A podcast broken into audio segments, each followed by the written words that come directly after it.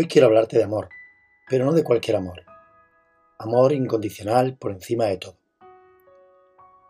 De cómo veo esto del amor. De eso de que el amor se escribe sin H, como escribió Enrique Gardiel Poncela genialmente. Lejos del amor al uso, amor en mayúscula y verdadero. Hace 23 años esta frase que quiero explicarte hoy su significado llegó a mí en forma de libro.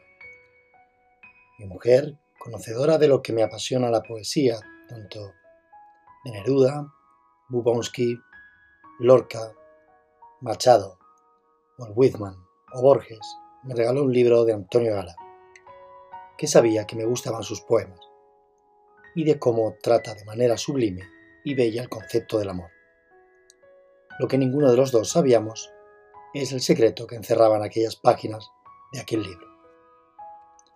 El libro del que te hablo fue escrito un año antes del 2000 por Antonio Gala y su nombre Las afueras de Dios. La historia es preciosa. Trata de Clara Ribalta, que durante 25 años es la hermana Nazaret dentro de un asilo de ancianos en Córdoba. Pero no quiero profundizar en la historia de este personaje que vive y ama hasta la muerte y más allá sino de la historia que a mí me cautivó y me marcó de por vida. Una preciosa historia que sucede en el asilo con dos ancianos y cómo se profesan su amor. En estas páginas conocí la fábula de la mitología griega de Filemón y su esposa Baucis, dos ancianos también que pasaban sus últimos días de vida juntos en su cabaña, desvencijada a las afueras de un pueblo. Volviendo a la historia de las afueras de Dios, Ambos ancianos, que pasan también sus últimos años de vida juntos, se casan y en sus alianzas escriben esta frase que proviene de esta fábula. Auferat, ora, duos, eadem. Que los dos muramos a la misma hora. O dicho de otra manera, que cuando nos llegue la muerte, ambos muramos a la vez para que ninguno de los dos tenga que pasar tristezas y penurias sin el otro. Mientras nos tomamos un café, déjame que te cuente esta fábula y cómo llegó a mí esto del amor. Soy David Franco y te doy la bienvenida a Pabellón de Curiosidades.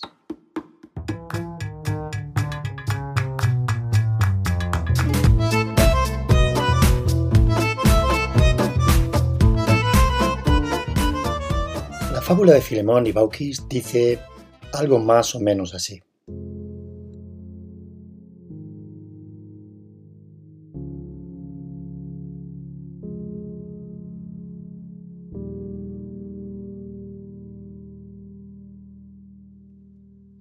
En una colina del país de Frigia vive un roble milenario y a su lado un tilo de la misma edad. Ambos están rodeados de un cerco de piedra. Algunas coronas penden de las ramas de los árboles y no lejos del muro un lago pantanoso extiende sus aguas encharcadas.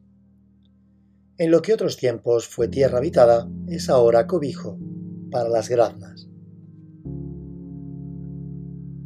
Un día llegaron a aquellos parajes Zeus y su hijo Hermes. Tras convertirse en águilas, descendieron del Olimpo para ver cómo era la hospitalidad de los humanos. Al posarse las aves, se convirtieron en caminantes, y como humanos llegaron al pueblo. Por esto, llamaron a mil puertas para buscar cobijo de la noche que se les echó encima. Pero el carácter de los habitantes era duro y egoísta, y los celestiales no hallaron acogida en ninguna parte. Pero he aquí que una pequeña cabaña se levantaba en el extremo del pueblo, baja y reducida, con techo de paja y cañas. Sin embargo, en ella moraba un matrimonio feliz, el anciano Filemón y su esposa Baucis, de igual edad que él.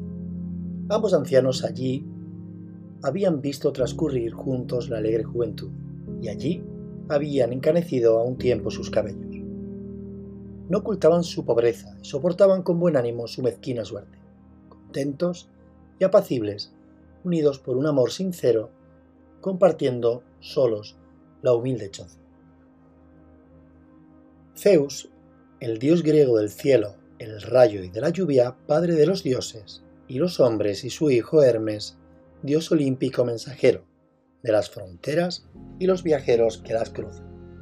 Llamaron a la última casa que estaba a las afueras del pueblo. Tras llamar a la puerta y pedir cobijo, los ancianos de buen grado accedieron a ofrecerles a aquellos peregrinos su morada. Filemón y Bauquis ofrecieron su escasa comida a los viajeros y llenaron de vino las copas de ambos dioses.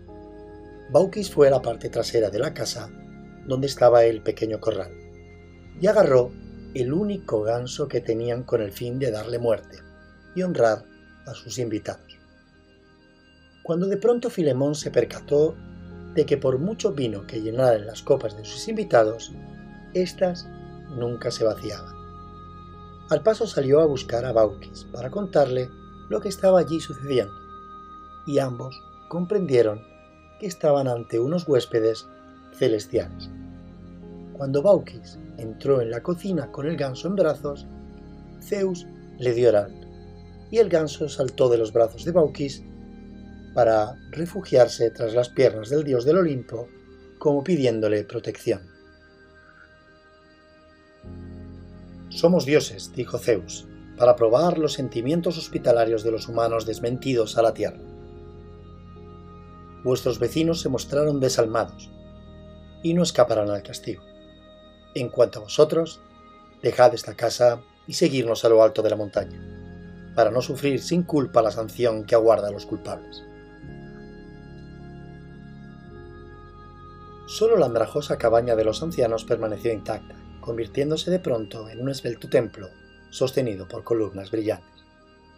Entonces Zeus, dirigiéndose con semblante bondadoso a los viejos, que temblaban, les dijo, Decidme, tú, probo anciano, y tú, su digna esposa, ¿cuál es vuestro mayor deseo? Los ancianos dijeron, queremos cuidar de vuestro templo, que fue nuestra morada, pero con una pequeña salvedad, que en el momento que la muerte le llegue a uno de los dos, ambos caigamos a la vez, ya que no podríamos entender la vida el uno sin el otro. Auferat, ora, duoseadem. Filemón y Bauquis cuidaron el templo y honraron a los dioses. Llegado el momento, Zeus y Hermes cumplieron su palabra cuando ya curvados bajo el peso de los años, el destino les llamó. Transformaron a ambos ancianos, Filemón en un roble y a Bauquis en tilo. Mientras se convertían en árboles, ambos se despedían. Adiós, querido. Adiós, amada. Y allí continúan en la muerte, inseparables, como lo fueron en la vida. Y hasta aquí, amigo, amiga, el episodio de hoy. Espero que esta fábula te haya gustado.